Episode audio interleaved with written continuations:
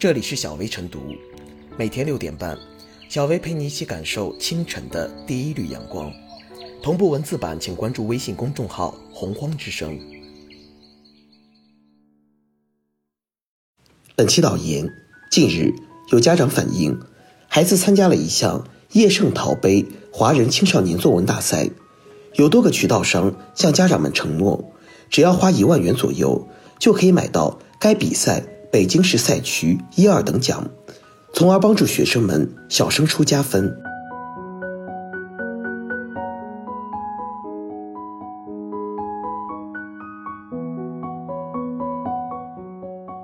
让山寨学科竞赛见见光。以我国著名作家、教育家叶圣陶命名的“叶圣陶杯”全国中学生新作文大赛，从二零零三年起举办。不少考生因为在该比赛中获奖而被大学自主招录，但上述叶圣陶杯华人青少年作文大赛由某教育机构主办，是几经更名后的山寨货。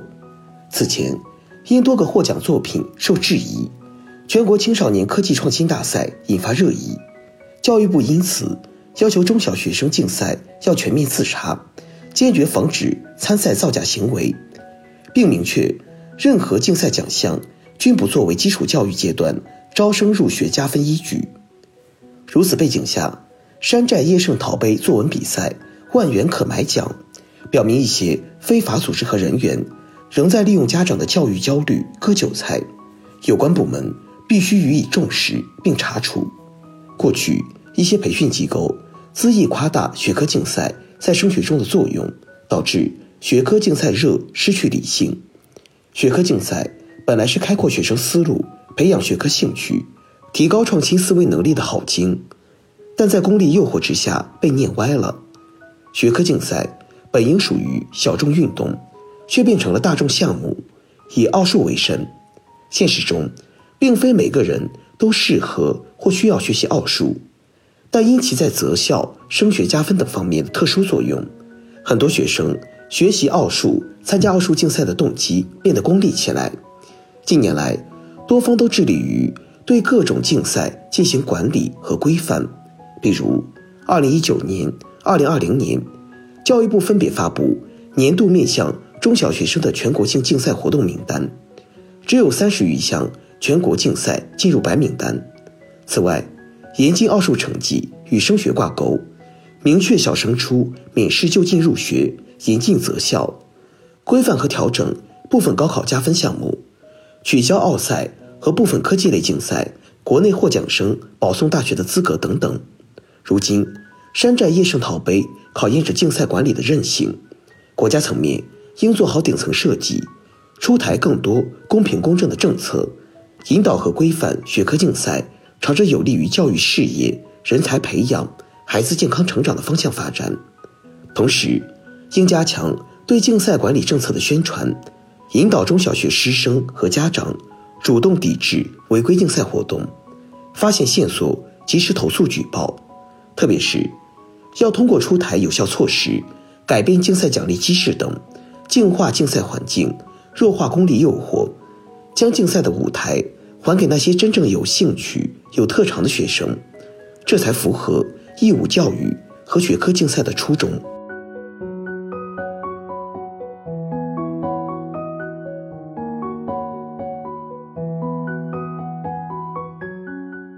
山寨作文大赛为何能成为敛财捷径？一项山寨赛事，非但没有销声匿迹，反而风生水起。山寨赛事在本质上是一种忽悠和欺骗，通过移花接木、无中生有，将没有含金量的奖状、奖杯、奖牌和证书包装成为升学的敲门砖。围绕着山寨赛事，形形色色的渠道商形成了一个利益共同体。那些被升学焦虑裹挟的家长们，成为他们眼中待宰的羔羊。现代社会，大家都是上了好幼儿园，想上好小学；上了好小学，又想上好中学；上了好中学，又想上好大学；上了好大学，又想找到好工作。这是一个环环相扣的连续谱。不少家长患上了学业焦虑症，小升初更是家长们心心念念的大事。商家。既把握了家长们的教育焦虑，也洞察了家长们的囚徒困境。有些家长上当受骗，是因为不知内情。为何有的家长明知山寨也参赛？山寨赛事究竟能否给孩子加分？家长心里并没有底。他们最担心的情况其实是，别人家孩子有，我家孩子没有。为了避免陷入囚徒困境，有些家长宁可花钱买心安。不论是凡赛皆获奖，还是万元可保省级奖。亦或是全市国内选手参赛的山寨国际比赛，山寨赛事低成本炮制了一个又一个的奖项，高价销售出去，这样的一本万利显然成了一种捷径。当教育焦虑逐渐升温，当囚徒困境难以打破，山寨赛事就会找到生存空间。在家庭结构小型化的当下，儿童中心主义让孩子们得到了万千宠爱，孩子们的身上。承载着家长们争上游的希冀，一些望子成龙、望女成凤的家长，不甘于孩子的平庸与平凡，总是渴望自家孩子比别人家孩子强一些。山寨赛事迎合了这些家长炫耀和攀比的需要，成为他们进行显摆的工具，成为一种社会表现和社会竞争的手段。用山寨奖项来贴金和装点门面，说轻一点是自欺欺人。说重一点，是被收割了智商税。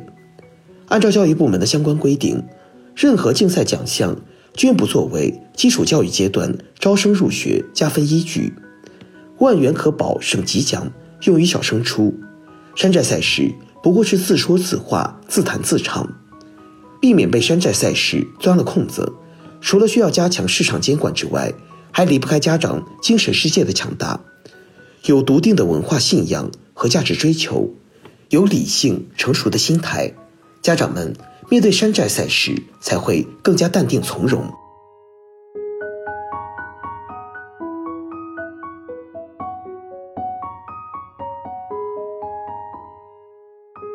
最后是小薇复言，近年来一些山寨比赛打着国家级、国际级等名头，许诺交钱即可获奖，忽悠获奖有利升学。坑了不少学生和家长。所谓叶圣陶杯华人青少年作文大赛，奖项居然明码标价、公开买卖，名曰比赛，实乃圈钱的把戏。对这股打着赛事幌子敛财的歪风邪气，绝不能听之任之，应当严肃加以查处。对于这类以敛财为目的、具有欺诈行为的机构，应当一律取缔。而家长们则应擦亮眼睛。不要心存侥幸而上当受骗。